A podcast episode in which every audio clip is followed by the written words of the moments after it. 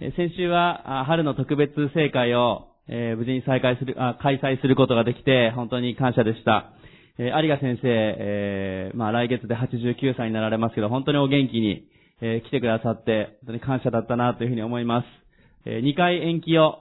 しましたけれども、しかし本当に、そのような中で、今回思い切って、お呼びすることができて本当にあの良かったと思います。またあの、半年後とか来年お願いしますと言ってたら、その時にどうなってたかわからない部分もありましたので、えー少し思い切った部分ありましたけれども、しかし先生も本当に期待を持って、え備えてきてくださいました。えーいや、本当におあの、お交わりを、個人的にもさせていただきましたけども、お元気ですね。ね、あの、ご用意した食事も全部、あの、え食べられて、えー本当にあの、ご年齢を考えるとね、あの、新幹線と電車乗り継いで、岐阜まで来てくださるというのは本当にすごい、あの、ことだなというふうにも思います。でも本当に主にあって、福音のために命をかけて、本当に来てくださって、私たち励ましてくださったと思います。あの、午後の正解のメッセージも、あの、気づけば、えーメッセージだけで1時間半ぐらいのメッセージでしたけども、しかもその後で、あの、お祈りの時間も含めてですね、本当にパワフルに、時間を取ってくださいました。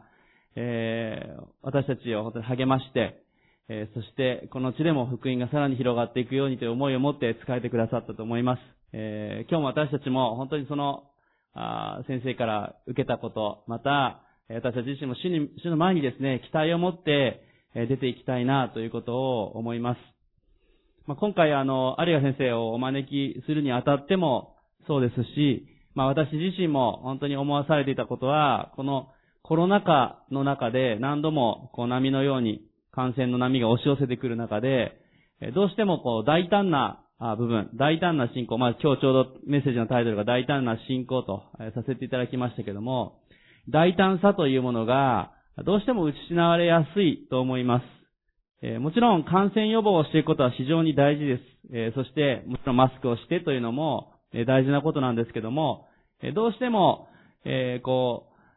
大胆に外に行きづらい、大胆に人と会いづらい、また何かがこう覆ってるような状態を感じるというかですね、えー外に出る人と会うのが、まあ、億劫になってくる、そういう部分が正直あるかなというふうに思います。まあ、例えば、ね、感染も第1波だけとか第2波だけだったら、まあ、ここ頑張れば、あの、次またっていうふうになるんですけど、これだけ3年目となって長丁場になってくるとですね、えー、だんだん大胆さというものが失われやすくなるかなと思います。まあ、あの、例えば教会の、えー計画を立てていてもですね、半年後1年後は全然見えないですね。あの、果たして先生、このゲストの先生とかお招きしていいものだろうかと、牧師としても私もですね、えーお願いしてもまたキャンセルとか延期とかになると失礼になるかなとかですね、思ってしまったり、えーじゃあ1年後の今ぐらいどうなってるかなというビジョンが描きにくい、本当に正直なところそういうところがあるなというのが思います。でもそのような中で私たちがやっぱりこう失ってしまってはいけない、それは大胆な信仰だと思います。感染予防しつつも大胆さというもの、それを持たなければいけない。そのように思います。今回、有賀先生をお呼びするときもですね、有賀先生に、え私自身もまた、教会としても、そのような部分ぜひまた励ましてくださいということも、え内々にお願いをしていました。本当に先生のそのお姿が、本当に大胆な、本当に信仰を表してくださった、そして私たちを励ましてくださったなということも、強く思わされます。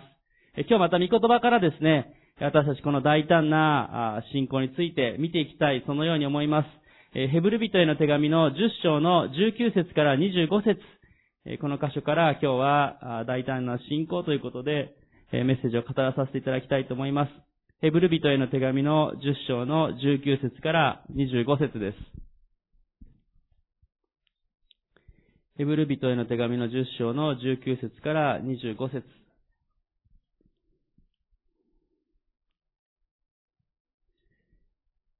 ヘブル10章の19節から25節をお読みさせていただきます。こういうわけで兄弟たち、私たちはイエスの血によって大胆に聖女に入ることができます。イエスはご自分の肉体という垂れ幕を通して私たちのためにこの新しい生ける道を開いてくださいました。また私たちには神の家を治めるこの偉大な祭司がおられるのですから、心に血が振りかけられて邪悪な良心を清められ、体を清い水で洗われ、全く信仰を持って真心から神に近づこうではありませんか。約束してくださった方は真実な方ですから、私たちは動揺しないで、しっかりと希望を告白し続けようではありませんか。また愛と善行を促すために互いに注意を払おうではありませんか。ある人たちの習慣に倣って自分たちの集まりをやめたりせず、むしろ励まし合いましょう。その日が近づいてくるこいることが分かっているのですから、ますます励もうではありませんか。ね、一言お祈りします。愛する天の神様。主あなたが今日私たちに、この大胆な信仰、大胆さということを教えてくださることを感謝します。イエス様あなたの十字架の血潮により、私たちが清められ、主あなたと本当に直に交わることができるものとされていることを感謝します。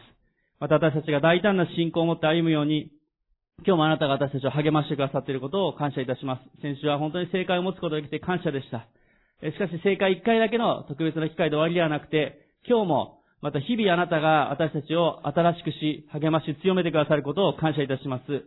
どうぞ私たちの内側におられる聖霊様あなたが私たちを強めて、この時間も導き、私たちに語ってください。主あなたに期待いたします。主イエスキリストの皆によってお祈りいたします。アメン。メン。感謝します。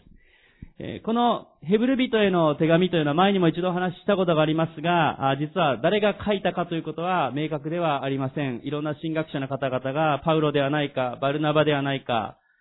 や、シラスやピリポ、アポロではないかと、いろんな説があって、まあ、学者の方々がいろいろ議論しているわけです。まあ、誰が書いたか、要はあの、でも、言えることは神の霊感によって聖書は書かれましたので、いずれにしても神様からこのヘブル人への手紙を読む一人一人に主が書いてくださった手紙ということです。そして、特にこのヘブル人への手紙は、まあ、ヘブル人のクリスチャン、おそらく二代目のクリスチャンと思われる方々に、えー、書かれた手紙であるということが言えます。ね、えー、まあ、聖書への真理の知識がちょっと不足していてですね、ユダヤ教にもう一度戻っていこうかなというような方々もあったようです。えー、そしてまたこの、じゃあヘブル人のクリスチャン向けだったら私たちには関係ないんではないかではなくて、今日もここにいる私たち一人一人に励ましてくださる御言葉がここにあるわけです。このヘブル人への手紙を受け取った方々というのは当時迫害の中にあったわけです。迫害の中で信仰が、揺れ動く、薄れていってしまう。まあ、先ほどの25節にも集まるのをやめたりせずとありましたけども、迫害の中で、また困難の中で、まあ、集まるのを無理しないでおこうかなというふうに、なりやすくなっていったわけです。そのような中で、そうではなくて、集まりなさいとまた励まし合いましょうということが先ほどの読んだ箇所にも書いてありました。まあ、迫害が長く続いたり、困難が長く続く中で、心が落ち込んでいってしまったり、まあ、今日のこの御言葉のね、テーマでもありますけども、大胆なということが失われていくということが実際にあったんでしょう。まあ私たちも今、先ほども言った通りコロナ禍であったり、また世界的な情勢のことであったり、まあニュースをつければ否定的なニュース、がっかりするようなことも多くありますね。むしろ、希望を持ったニュースが少ないな、ということも 思います。でね、物の値段が高くなったとかですね、えー、ガソリンが値上がっていってとかですね。まあ、あの、いいニュースは少ないですね。えー、週刊誌で取り上げられるのもなんかの不祥事であったりとかですね。えー、誰々が、あの、不倫をしてとか、えー、正直な話、誰かが命を絶ってというようなニュースを見るときにですね、私たちまた、あがっかりしていく部分ありますね。テレビの上で本当に一生懸命私たちをこう元気づけようと、まあ一生懸命に言ってそれぞれのスタイルがありますけども、そういう方々の、そういうニュースを見るときにも、あ誰もがあいろんなことに直面している、そういう中にあります。このヘブル人への手紙の受け取った方々が困難の中で心が落ち込んでいったように、今日私たちもそのような部分が事実あるなと思います。恐れや不安が心にやってくるということが皆さんの中にもあるんではないかなと思います。そのような中で、このヘブルの10章の19節を見ると、こう書かれてます。こういうわけで兄弟たち、私たちはイエスの血によって大胆に聖女に入ることができます。大胆に神の聖女に入っていくことができますと書いてあります。大胆さというのが今日の特にメッセージのテーマでありますけども、ではまず最初に大胆さとはどういうことかということを見ていきたいなということを思います。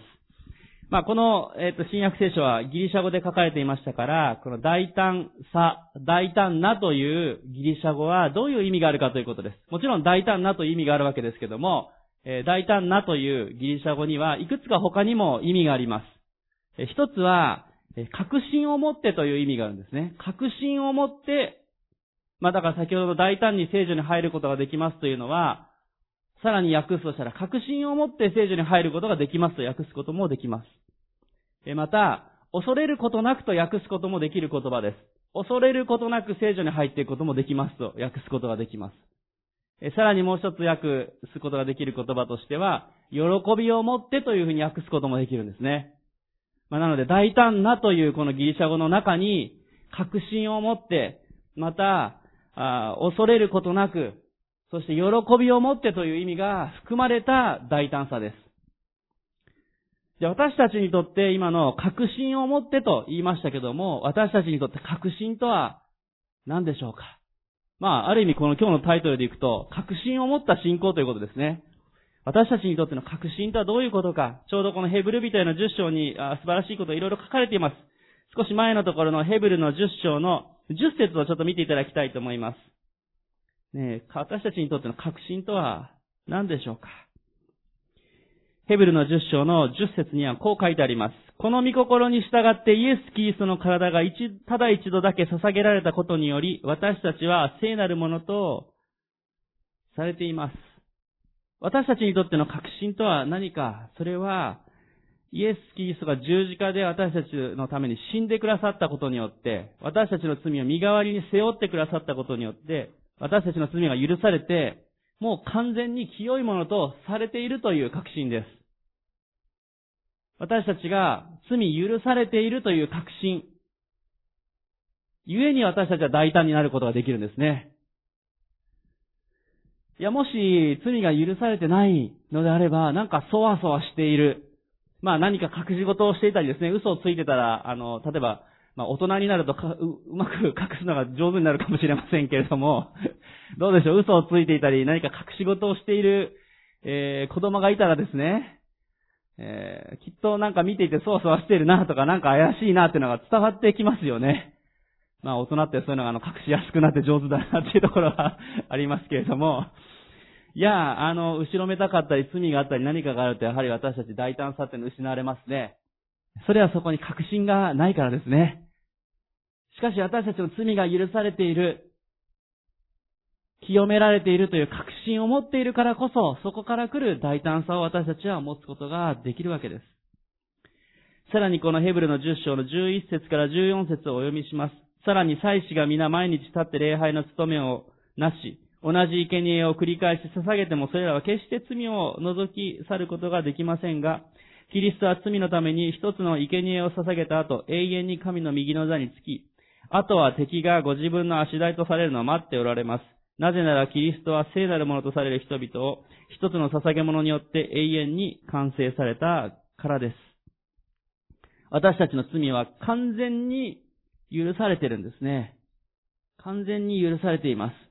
さらに今は、キリストの、この再び来られるまでの間の世の終わりの時代です。この時代、神様のある意味、許しというか、えー、まあ、許可と言い方がいいかわかりませんが、一時的にサタンが私たちに戦いを挑んでくるこの世の中の様々なことがやってきます。今日も私たちも先ほど言った通り困難があるわけです。しかしそれは神様が一時的に許されたものだということです。聖書が言っているのはもうすでに勝負はついてるんですね。イエス・キリストはもうすでに勝利されているけれども、このキリストが再び来られるまでの今の期間は、ある意味、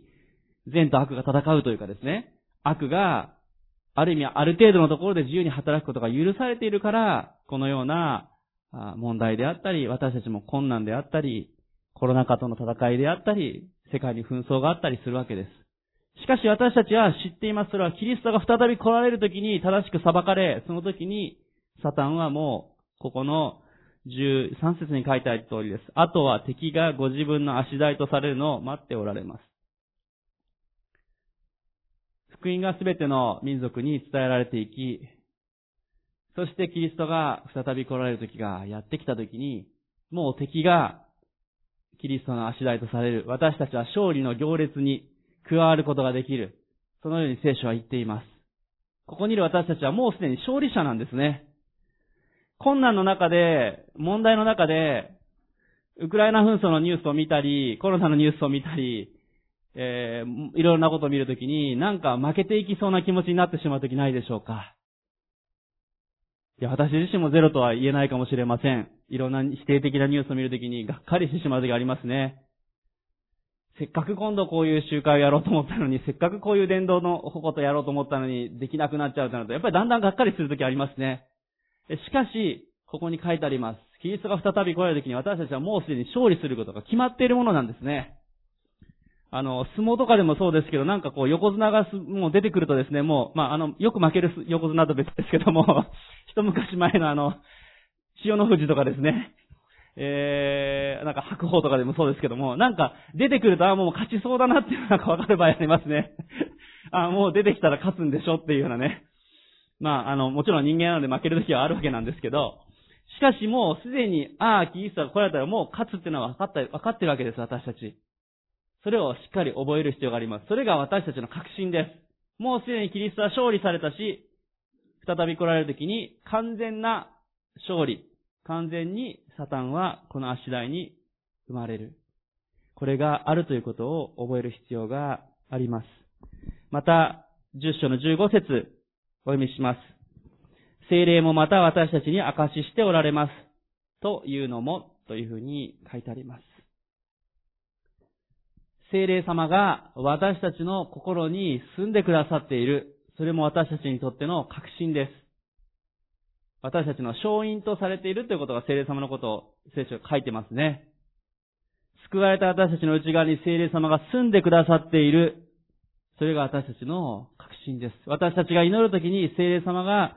精霊様を通して精霊様が励ましてくださって、助け主なる方が私たちの内側に住んでいてくださるんですね。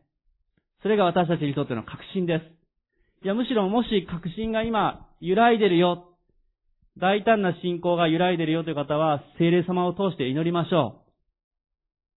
う。助け主ですから、私たちに確信が増し加わるように、大胆さが増し加わるように、聖霊様は助けてくださいます。弟子たちが、あのペンテコステの日になぜあれだけ大胆に福音を語ることができたのか、それは聖霊様が下されたからですね。それまでの弟子たちは、前にも私がメッセージしたところもそうですけども、もう一度寮に戻ろうかなとペテロたちは思ったりもしたわけです。しかしあの後で聖霊が下された時に彼らは強められて大胆な信仰に変えられてきました。それは聖霊様という確信が内側に住まわれたからですね。今日ここにいる私たちも聖霊様というお方が私たちの内側に住んでくださっているという確信、それが私たちに大胆な信仰を引き起こします。もう一度ヘブルの10章の19節に戻りますが、この大胆に聖女に入ることができます。ということが19節に書いてありました。先ほど大胆さとはもう一つ恐れることなくと訳すこともできるよとお伝えしました。何を恐れるのでしょうか神様聖女に入るのであれば何も恐れることがないはずじゃないかなと私たち思うかもしれません。しかし、この本来聖書に書かれているこの神殿、特にこの死聖所という場所は一般の信徒が入ることができる場所ではなかったんですね。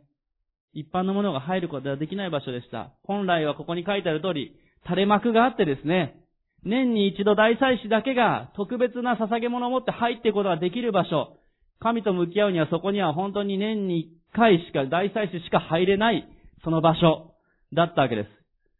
まあ、あの、旧約聖書を見るとですね、あの契約の箱のところがこう、触れてはいけないものが触れたりしたらもう、バーンと裁かれるわけですよね。命取られるって、そこまでなのっていう。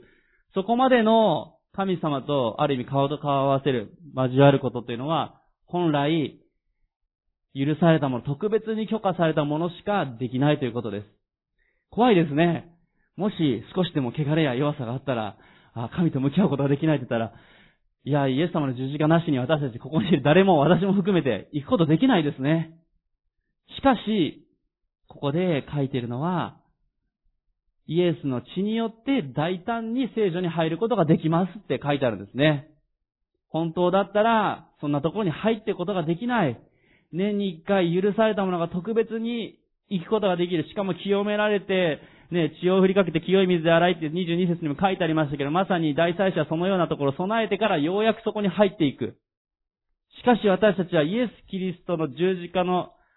死と、そして復活を信じたときに、もうまさに私たちは大胆に、もう何も咎められる、裁かれることなく、この神の見舞いに出ることができるようにされていく、されているんですね。本当に素晴らしいことだと思います。ね、私たちは、この、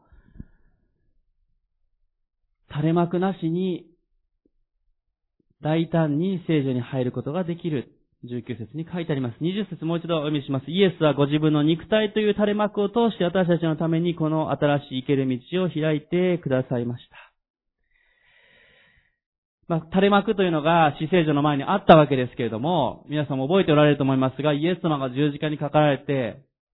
亡くなる時に何があったかというと、この聖女の垂れ幕が裂かれたっていうふうに書いてありましたね。神の側から人の側に裂かれたんですね。人の側から裂いたらダメなわけですよ。しかし神の側からキリストの十字架の死ゆえにその垂れ幕が裂かれた。見てはいけないものが見れるようになったんですね。いけないものがそこに行けるようにされました。キリストの十字架の血潮により私たちは神の見舞いに自由に出入りすることができるようになったんですね。恐れる必要がなくなりました。また、大胆なという言葉のもう一つの意味ということで、喜びを持ってと先ほどお伝えしましたけども、喜びを持って私たちは神の見舞いに出ていくことができます。皆さんは喜びを持って神様と交わっておられるでしょうか？喜びを持って聖書を開いておられるでしょうか？喜びを持って祈っておられるでしょうか？もちろん時に喜べない時もあるかもしれません。いや、もう今日も喜びでいっぱいです。えそのような方々本当に感謝だと思います。私たちいろんな状況や、もちろん先ほどの不安や恐れということ、そういうことも言いましたけども、いろんなことが私たちの喜びを奪い去っていきます。喜びが奪いされるとどうなるか。要するに大胆さが失われるということですよね。大胆さという言葉は喜びを持ってと訳せますから、喜びがなくなったら大胆じゃなくなりますね。いや、例えば賛美をしている時にどうですか？喜びに溢れて賛美してたら、まあもう元気いっぱい飛び跳ねてわーって感じですけど、もし喜びがない状態で賛美してたらどうですか？なんか暗い感じでこう、シューンとしてる感じに皆さんもなりませんか？そういう時も、もちろん、あると思いますね。ねえ。聖書は言っています。いつも喜んでいなさい。絶えず祈りなさい。すべてのことについて感謝しなさいと言ってるんですね。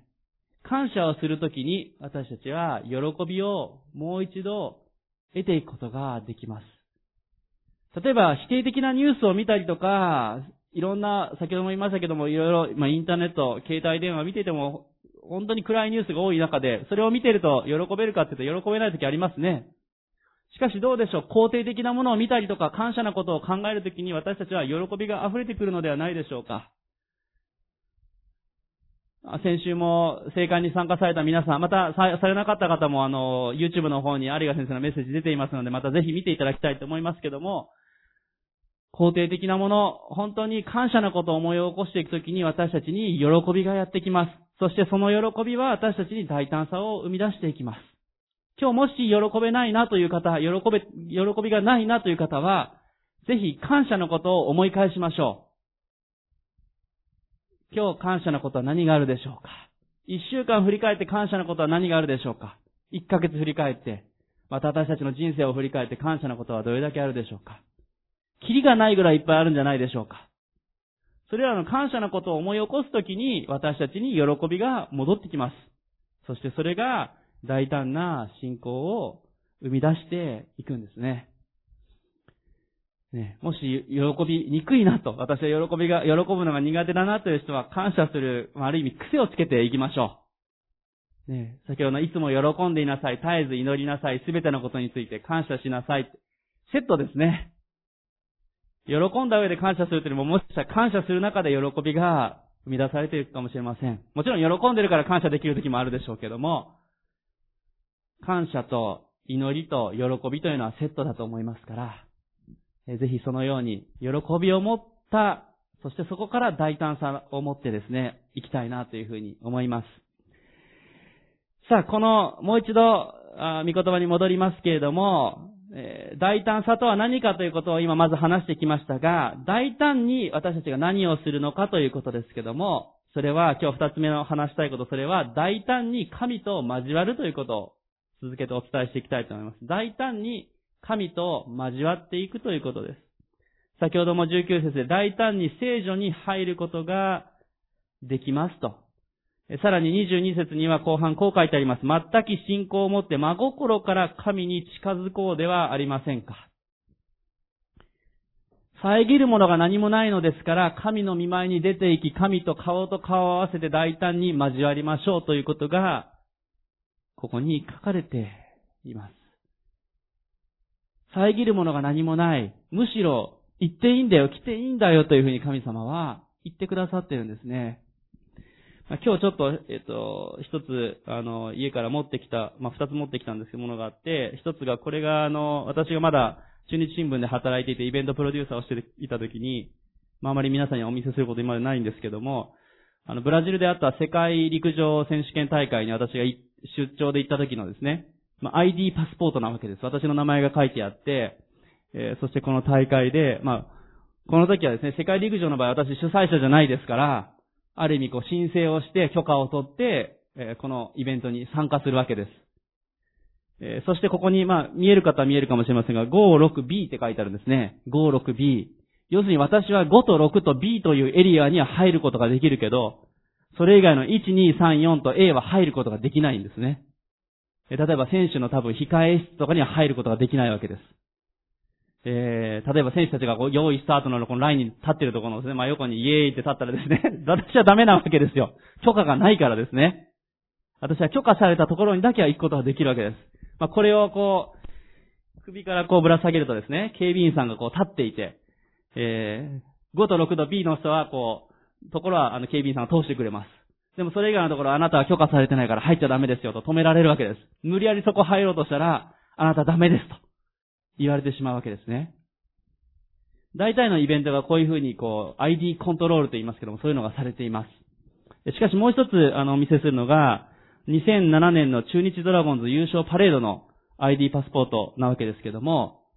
えー、この時私は主催者でどちらかというとこのパレードの全体のあのリーダーのさせていただいてました。企画側だったわけです。まあ、ちょっと最近ドラゴンズさん弱いのでですね、今、中日ドラゴンズの球団代表している私の最後の上司の部長さんだったので 心苦しいんですけど、お名前見るたびに。えー、しかし頑張ってほしいと思いながらですけども、2007年私が担当したこのドラゴンズの優勝パレード時、私はこれを首からかけて、あの、ステージの横というか、そこにいました。ここに書いてあるのは、オフィシャルっていうのの下にアクセスオールエリアって書いてあるんですね。どこでも行けます。アクセスオールエリア。まあ、これは正直2、30人だけが持ってる、持つことができることが許された ID なわけです。まあ、色とか、この文字でコントロールしてるわけですけども、このアクセスオールエリアを持っている人は、どこでも通ることができる、どこでも入ることができる ID なんですね。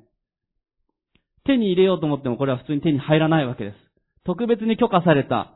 入ることができる人しか入れません。これを持ってると、パレードの前に当時、落合監督でしたけども、落合監督と選手たちがこうコーヒー飲んで座っているところに私は自由に入っていることができます。彼らと喋ることもできるわけです。警備員も誰も止めることができません。えなぜならこれを持ってるからですね。ただし持ってはいけない人にこれ渡したら大変なことになるんですね。あの、普通のファンの人にこれ入ってプレゼントしたらですね、喜んで受け取ってくれますけど、誰だろうこの人はって人が選手と一緒に喋ることになっちゃうわけですね。いや、下手したら選手と一緒にトラック行ってかあの、バスに乗ってこう手振ることもできますね、これ持ってるとね。どこでも入ることができるわけです。このアクセスオールエリア、これを持っている人はどこでも入ることができる権利が与えられているわけです。それは特別なものだけが得ることができると。そういうものです。しかしこの御言葉に戻りますが、聖書は何と言ってるでしょう私たちは大胆に聖女に入ることができる。当時のイスラエルであれば、年に一回大祭司だけがアクセスオールエリアを得ることができたわけです。しかし今日私たちは、いつでもこのアクセスオールエリアを、ある意味身につけているというか、私たち自身の内側におられる聖霊様が確信となって、勝因となって、私たちはいつでも神の御前に出ることができるようにされているんですね。アメンですね。いや、だから、皆さんが神様と交わるためにこう出て行ったとしてですね、警備員が言ってですね、うーん、あなたはここまでダメとかってね、あの、大庭までにしてくださいとかね、そういうことじゃないんですよ。私たちを止めるものは、妨げるものは何もありませんからと、聖書は言っています。止めるものは何もありません。じゃあ何が、なんか止めるような感じに、なんかでも神様の前に出ていくっていうのがなんか不安に感じたり、私なんかでいいのかなと思ってしまう時があるかもしれません。一箇所、別の御言葉開きたいと思います。マルコの10章の13節から16節マルコの福音書10章の13節から16節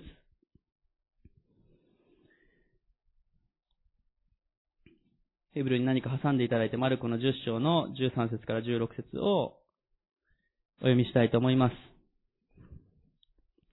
さて、イエスに触れていただこうと人々が子供たちを連れてきた。ところが弟子たちは彼らを叱った。イエスはそれを見て憤って弟子たちに言われた。子供たちを私のところに来させなさい。邪魔をしてはいけません。神の国はこのような者たちのものなのです。誠にあなた方に言います。子供のように神の国を受け入れるものでなければ、決してそこに入ることはできません。そしてイエスは子供たちを抱き、彼らの上に手を置いて祝福された。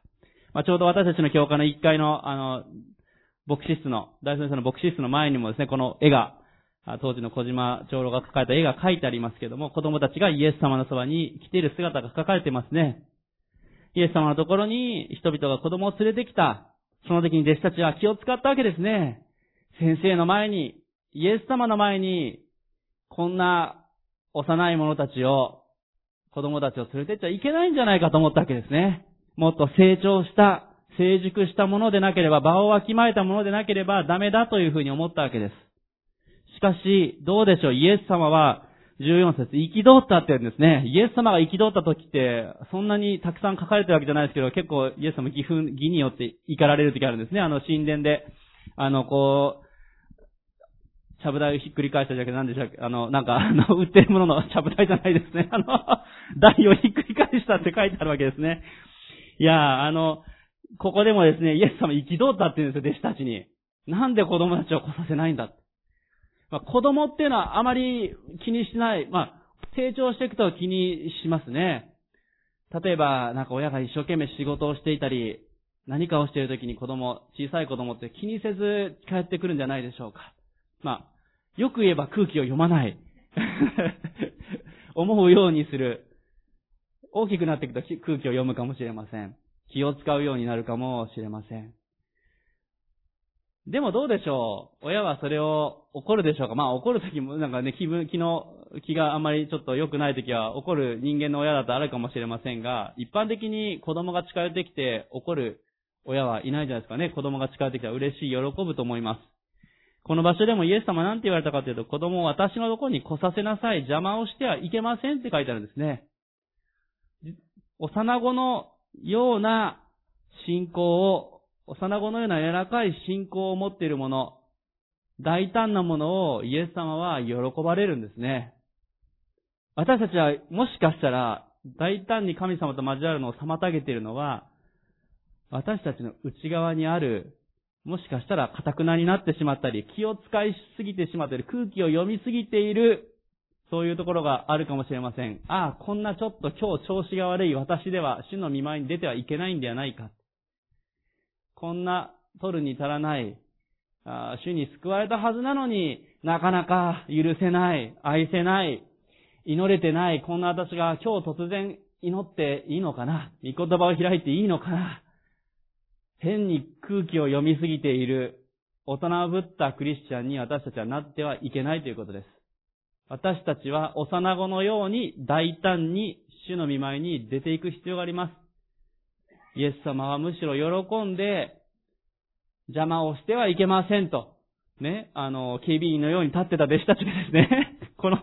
これをこう、見せたわけじゃないですよ、子供たちが。え、はい、あなたたちは、あの、ダメです、ここイエス様のこのエリア入ってはいけませんとか言ったわけじゃないですよ。でも私たち勝手にそういう風にしちゃいけないってことです。私たちは大胆に主の前に出ていくことができます。気を使う必要がないよと、イエス様は言ってくださってるんですね。アメンですね。今日皆さんの中で調子が今日悪いなと。最近祈れてないなと。悔い改めてない罪があるな。そういう方は、今日、メッセージの最後にまた祈っていきましょう。そしてもう大胆に主の御前に出ていきましょう。ね。先ほどのヘブル人への手紙に戻りますけども、ヘブル人への手紙のところに書いてありましたね。私たちは、この主の御前に、この20節に書いてありました。この新しい生ける道を主は用意してくださったと書いてあります。ね、キリストの血潮によって新しい道を歩んで主の前に出ていくことが私たちはできるようにされています。私たちを、サタンはいろいろ言ってきます。あなたのようなものでは、イエス様の前に出ていくことはできないよ。今日はちょっとやめといたら。あなた調子悪いんじゃない？御言葉開くのやめといたらいいんじゃない？ね、礼拝行ったり、オンラインのメッセージ聞くのを今日はもうやめといて、もうちょっと調子いい時にしたら、そのようにサタンは言ってきます。しかし私たちは言うことができます。私たちはイエス様からアクセスオールエリアをいただいています。いつでも自由に入ることができます。罪を悔い改めつつ、死の前にいつでも行けるんですよ。行けるんだと。もう、サタンやあなたは、イエス様の足元に踏み潰されることが決まっている。もうすでに踏み潰されてるんだよ。そういうことを宣言することが私たちはできます。アメンですね。私たちは子供のような大胆なものである必要があります。さらにこのヘブルの10章のところで、22節の後半に、全き信仰を持って真心から神に近づこうではありませんかと書いてあります。大胆さを妨げるものの一つそれは真心がこもっているかどうかということもあるかもしれませんね。心、そこにあらずということがあり得るわけですね。礼拝に来てるけど、今考えてるのは実はお昼のご飯のことですとかですね。お昼何作ろうかなとか、まあそういう方はいないかもしれませんが、私たち、時に心ここにあらずということがあり得るかもしれませんね。しかしここで主の前に出るものは、真心から神に近づこうではありませんかと書いてあります。皆さん今日は心から主の前に出ておられるでしょうか、ね、心を主の前に差し出していきたい、そのように思います。なかなかできてないなと。できてない状況でも、でもぜひ、主に先ほど言った通り感謝を持って、喜びを持って出ていきましょう。出ていかなかったら、何も心も何も関係なくなっちゃいます。出ていこうとするその心をイエス様は喜んでくださいます。子供が親のところに来るときだっていつもなんか元気いっぱい喜びでなんか何も問題がないときかっていうと、そうじゃなくてなんか泣きながら学校から帰ってくるようなときとかうまくいかないときとかもありますよね。あの先生に怒られたとか喧嘩したとかですね。あるかもしれないですよ。でもじゃあ親が、今日はあなたは学校で怒られたから来ないでくださいとか言うかって言ったら言わないですよね。私たちはどんな時でも心から主の前に出ていくことができます。その心というのはいろんな状態が私たちありますが、それでもなおイエス様は受け止めてくださいます。まあ、ある時私が、あの、大きな大会で賛美リードした時がありました。えー、その時に、賛美リードする私の真正面にですね、もう本当にこれぐらいの場所にですね、一人の男性がやってきてですね、ものすごい手を挙げて、わーっと賛美をしてたんですよ。うわーと思ってですね、ちょっと近すぎて、あの、回収が見えないぐらいだったんですね。で、結局、その方、あの、少し障害をお持ちの方だったんですけども、お母さんらしき施設が来てですね、ちょっと下がりなさいって一生懸命連れて戻そうとするんです。でもその方も心から賛美して止まらない。私すごい嬉しくなりましたね、なんかね。あ、霊的にもう本当に心から賛美してらっしゃるな、そしてそれが伝わってきてなんかこう、共鳴するような感じで私も賛美をしました。で、賛美リーダーが終わった後で、そのお母さんが来られてですね、すいませんってお邪魔だったと思います。申し訳ないですって言われて、いや、むしろあの一緒に賛美できて本当に嬉しかったですって心から賛美しておられましたねって。大胆な心からの賛美だったなと、今でも覚えてます。うん、あのいや、確かにお母さんのように気遣いされるのは、あの、一つかもしれません。でも、どうでしょう神様私たちが大胆に晴れりゃってここまで出てた時に、喜んでくださると思いますね。私たち本当にそういう大胆さを気遣いしすぎる時に失ってしまうかもしれません。心からありのまま出ていきましょう。それを主は喜んでくださいます。ね主はそのようなものに目を留めてくださるんですね。まあもう一つ私がある時にこの、ある時にというか3、4年前ですかね、えっ、ー、と一つ子供のキャンプのゲストで呼ばれて行ったキャンプがありました。えー、その時に、あの、クリスチャンホームではない子供さんが参加しててですね、えー、みんなの好きな食べ物は何かってキャンプの最初の集会でこう、なんか、最初の、なんか、あれですかね、あの、アイスブレイクのような時間であったので、私があの、ベビースターラーメンが好きですと。まあ私はベビースターラーメン好きですって言うと、よくあの、公式控室にベビースターラーメン置かれることが多いんですけども、そういう話をしたらですね、あの、一人のその子がですね、あの、朝早くですよ、私の部屋の前に、ベビースターラーメンを置いてったんですよ。なんか景品で当たったベビースターラーメンを。しかもその子の名前がでっかく字で書いてあるんです、その子の名前が。もう未だにその子の名前覚えてます。でね、あの もう、先生、ベビースターラーメン置いてあったとか後で聞いてくるんですね。置いてあったよって言って、誰が置いたか知ってるって知ってるもない今名前書いてあるんです、そこにね。あなたの名前が わかってるよって言って、で、スタッフの人たちもあの子が持ってきてくれたよって言って、で、写真撮ってですね。いや、未だにその子の名前覚えてますよ。で、その教会の方々とか、あの、人たちとメールする時があったりすると、あの子元気ですかって言って、あの、お祈りしてますねって言って、吐きます。子供のようなまさに信仰ですよね。自分のことを覚えてほしいって言って、ベビースタラーメンに名前書いて渡してくれたんですよ。未だに3年4年経ってもその子の名前とベビースタラーメンの合わせられないです。ベビースタラーメン焼きそば、焼きそば味。ソース焼きそば味でしたけど珍しい。あの、それを、その写真撮ってあります。私それを見て祈りますね、その子のために。イエス様もそれぐらい大胆に私たちが、イエス様私のベビースターラーメンです。私の名前書いてありますよ。差し出す。まあ、イエス様に差し出すことないですけども、イエス様覚えて、祝福してくださいますね。いや私でもそうなんですが、イエス様はもっと喜ばれると思いますね。私たちが大胆に出ていくときに、大胆に出ていくときに、主は私たちを祝福して覚えて取りなしてくださるんですね。最後に、大胆な信仰を用いていくということをお話ししてメッセージを閉じたいと思います。私たちは大胆さとは何か、そして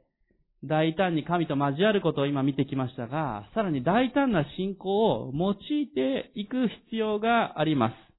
す。ね。先ほども言いましたが、私たちはアクセスオールエリアを持ってるんですけども、大胆に主とまず交わっていく必要がありますね。行く権利を持っているのに行かないという選択はまずありえないですね。例えば皆さんが、どうでしょう、誰か好きなアーティストがいてですね、その好きなアーティストと自由にこの日の夜食事一緒にできますというチケットが来たらどうですか？ねえあの、まあ、野球好きの人があの、大リーグにいる大谷選手とあなたは今日の夜食事ができますと言われたら、行くでしょう、多分ね。まあ、なんでしょう、皆さんが好きなアーティストがわかりませんけども、まあ、郷ひろみが好きな人がいたらですね、ちょっと、なんかいろいろ考えながら、名前がわかりません。郷ひろみディナーショー、あの、1対1で1時間会えますって、写真も撮り放題だったら、ファンだったら行きますよね、多分ね。わーいって楽しみにしていくと思います。持ってるのに行かないってことはありえないですよね。同じように私たちも神様がいつでもどうぞっていうふうに言ってくださってるのに行かないっていう選択肢はありえないってことです。宝くじが当たったのに交換しに行かなかったらもらえないわけですよね。同じように私たちは神様の前にせっかくいただいた権利を使っていかなければいけません。神様と一対一で交わって時間を取っていかなければいけません。私たちは神様の子供とされてますから、イエス様の前に出ていくことができます。それをしてなかったら、さっき言ったようにもったいないですよね。この大胆な信仰、そしてこの特権を用いていきましょう神様と大胆に交わっていきたいと思います。そしてもう一つ大事なこと、それは大胆に御言葉を求めていきましょう。もう一箇所だけちょっと開かさせてください。ルカの10章の38節から42節ルカの10章の38節から42節マルタとマリアの話も皆さんももう頭にもう浮かぶぐらいこの御言葉よく覚えてらっしゃると思いますが、ルカの10章の38節から42節に、マルタとマリアという姉妹が出てきます。ルカの10章の38節から42節お読みいたします。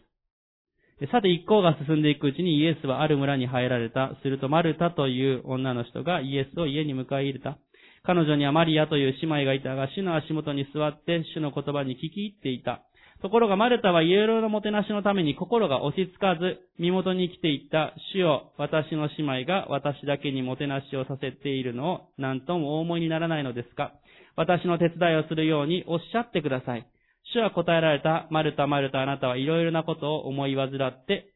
心を乱しています。しかし必要なことは一つだけです。マリアはその良い方を選びました。それが彼女から取り上げられることはありません。マリアは、39節主の足元に座って主の言葉に聞き入っていた。これがイエス様は必要なことは一つだけです。最も必要なことはこれです。主の足元に座って主の言葉に聞き入っていた。これが大事だってことは私たちみんなも分かっているわけです。しかし実際どうかというと、マルタはいろいろなおもてなしのために心が落ち着かなくなって、そして思い煩って妹を、そしてイエス様を責め始めてしまいました。私たちもいろんな心の思い煩い、いろんな問題がやってくるときに気づいたら、主の足元に座って御言葉に聞き入るということができなくなっている時があり得るんですね。そしてそれをしている人たちをなぜか攻撃してしまったりですね。そういうことがあり得るかもしれません。私たちは何よりも大事な主の見舞いに出て、御言葉に聞き入るということをしていく必要があります。生きている中で仕事をする必要がある、家事をする必要がある、地域のことをする必要がある、やるべきこと、やったら良いことはいっぱいあります。しかし何よりもしなければいけないことは、主の足元に座って御言葉に聞き入るということです。それができてなければ他のことがどれだけあっても仕方がないということです。それが必要なことは一つだけですということです。いや、仕事も大事ですよ。家族関係も大事です。休みの日も大事です。しかし、最も大事なことをしてなかったら、意味がないわけです。例えば皆さんが仕事をしていて、えー、職場から上司からこれをやってくださいと言われて、他のことは完璧に全部やったけど、その一番言われたらやってくださいってことをやってなかったらどうでしょう？多分注意されたり怒られたりするんじゃないでしょうか一番やるべきことだけをやってれば、とりあえずそう怒られることはないですよね。プラス他のことやったら喜ばれるかもしれません。私たちも何よりも大事なことを見失ってはいけないんですね。御言葉を主体求めていきましょう。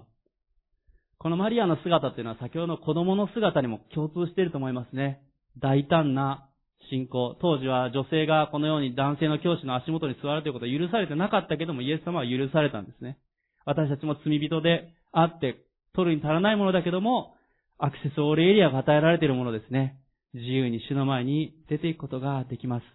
今日、また礼拝から帰られたら御言葉を開きましょう。夜、また朝、デボーションの時に御言葉を開いていきたいと思います。御言葉を主体求めていく。それを父のように主体求めていく。そのように聖書は言っています。その時に、主との深い交わり、大胆な信仰がさらに生み出されていきます。そして、もう一度ヘブルの10章に戻って、御言葉、あ、聖書、あ、ごめんなさい、えー、メッセージ閉じていきたいと思いますが、ヘブル10章の23節に、こう書いてあります。ヘブル10章の23節をお読みします。約束してくださった方は真実な方ですから、私たちは動揺しないで、しっかりと希望を告白し続けようではありませんか。大胆な信仰のもう一つの特徴、それは希望を告白するということです。神様にある希望を告白するということです。何かをつぶやくとか、文句を言うとか、がっかりして凹むとかじゃなくて、希望を告白しましょう。感謝をして喜んで、そして希望を告白して前進していきたいと思います。私たちにとっての希望とは何でしょうか？それ私たちはもうすでに永遠の命を持っているということ。イエス様が共にいるということ。聖霊様が共に歩んでくださるということ。キリストが再び来られるということ。そして全き愛は恐れを締め出します。私たちは希望を持って歩んでいくときに恐れから解放されていくことができます。ここで終わろうかと思ってましたが、最後にもう一つ、大胆な信仰を用いていくことの最後もう一つ付け加えたいと思います。それは25節のところにこう書いてあることです。ある人たちの習慣に倣って自分たちの集まりをやめたりせずむしろ励まし合いましょう。その日が近づいていることが分かっているのですから、ますます励もうではありませんか。互いに励まし合っていきましょう。それが大胆な信仰を用いることのもう一つ大事なことだと思います。大胆な信仰を用いていく。主の前に出て行って交わって、御言葉を読んで、それは私たち一人一人はそうかもしれませんが、互いに励まし合っていく必要がありますね。まあ、昔のドラマで人という字は支え合って書かれているって今あったと思いますけれども、金八先生でしたかね。ねえ、私たちは互いに励まし合う存在で、人は一人でいると弱いですね。人が一人でいるのは良くないと聖書に書いてある通りです。私たちは互いに励まし合う必要があります。確かにマスクがついていたり、人と会いにくい、集まりにくい状況が続いています。しかし、いろんな手段で今日もこうして礼拝に共に集うことができますし、木曜日にオンラインの聖書の学び、その時はマスクを外してズームで顔を合わせることもできます。また、初週間も今は感染が少し落ち着いていますので、集まることもできています。しかし何か気になってしまって、えー、行けるのに集まらない、えー、顔を合わせないということ、えー、大胆さが失われることもあるかもしれません。集まれるときはぜひ、集まりましょう。食事も再開できるときがあったら食事再開しましょう。もちろん今はその時でないかもしれませんが、そして今この時にもできる大胆さを持ってしていきたいと思います。弱っている方がいれば励ましましょう。励まし合っていきましょう。そして祈り合っていきたいと思います。互いにむしろ励まし合いましょうと、ここで私たちは励まされています。それを失ったら、教会としても弱りますし、一人一人も弱っていってしまうんですね。大胆な信仰を持ってあの人に声かけるのは、ちょっと気が引けるなとかね。例えばあの方最近、教会来れてないんじゃないか、信仰ちょっと弱ってらっしゃるんじゃないか、でもなんか言うと良くないかな、やぶへびかな。そうじゃなくて、大胆に信仰を用いて声をかけて祈っていったらいいと思います。ね、ぜひ、大胆な信仰を互いに用いて励まし合っていきたい。そのように思います。アメン。私たちは、大胆に主の前に出ていくことができるものとされています。そして、この大胆な信仰を用いていかなければいけません。皆さんは先ほども言いましたアクセスオーレリアを持ってるんですね。持っているものとして歩みましょう。いいですか？大丈夫ですか？皆さん。大胆な信仰を用いていかなければいけません。主の見舞いに今日も出ていきたいと思います。ちょっとピアノの奏楽をしていただいて、えー、しばらく、えー、祈りたいと思います。もし何か神様との前に出ていくのを妨げているものがあれば、主をどうぞそれを本当に取り除いてください。その弱さを主あなたは解放してください。祈りましょう。それは悪習慣でしょうか罪でしょうかもしくは、ちょっと気を使いすぎているのでしょうか忙しすぎるのでしょうかねえー、今しばらく自由に祈っていきましょう。えー、何かあ妨げているものがあれば、どうぞそれを取り除いてください。悔い改めます。そのような祈りがあれば、今祈っていきましょう。